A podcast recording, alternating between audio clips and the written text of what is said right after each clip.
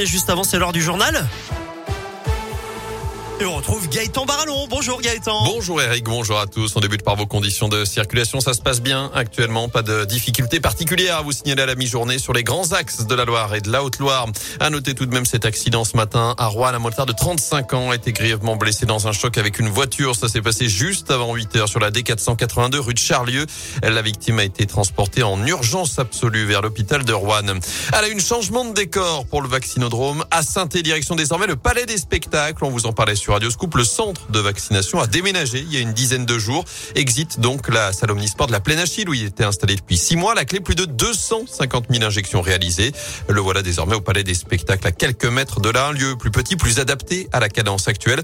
Après un déménagement sans encombre, selon le colonel Jean-Philippe Guignot, coordinateur de ce vaccinodrome. On a eu la possibilité de ne pas avoir de rupture dans la distribution des vaccins puisqu'on avait un site qui a fermé au palais omnisport mais qui a fermé uniquement quand le site du palais des spectacles euh, a pu être armé. Donc si vous voulez, il n'y a vraiment eu aucune rupture avec un moment deux sites qui se sont montés en parallèle et puis des moyens effectivement matériels qui ont été mis à notre disposition qui sont tout à fait satisfaisants pour la suite de la mission. C'est qu'il y a eu un gros effort vaccinal qui a été fait au courant de l'été jusqu'à la rentrée et au niveau du palais des spectacles à l'heure actuelle, on est selon les jours entre 100 et 200 injections au jour en moyenne. Et notez que ce vaccinodrome du Palais des Spectacles est ouvert tous les jours de 13h30 à 18h30. Par ailleurs, vous êtes 40% à vous dire prêt à recevoir une troisième dose de vaccin selon la question du jour sur radioscoop.com alors que le gouvernement se penche justement sur la question de la suppression du pass sanitaire pour ceux qui refusent cette troisième injection.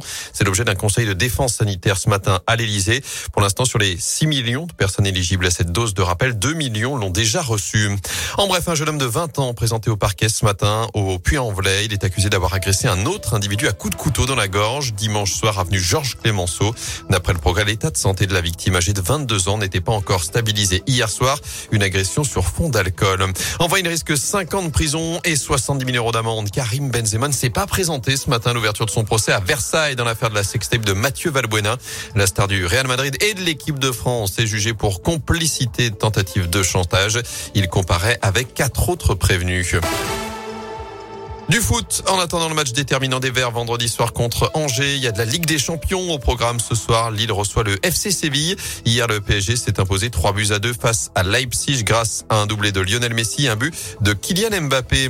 L'attaquant français qui va devenir par ailleurs le parrain d'un des deux bébés pandas du zoo de Beauval, né au mois d'août dernier. Une cérémonie est prévue dans un mois pour révéler leur prénom. Enfin, mot de basket, ça passe pour la chorale. Qualification dans la douleur hier soir pour les 16e de finale de la Coupe de France avec une victoire d'un petit point sur le parquet d'Aix-Maurienne. Fin de l'aventure, en revanche, pour Saint-Chamond et Andrézieux dans cette compétition.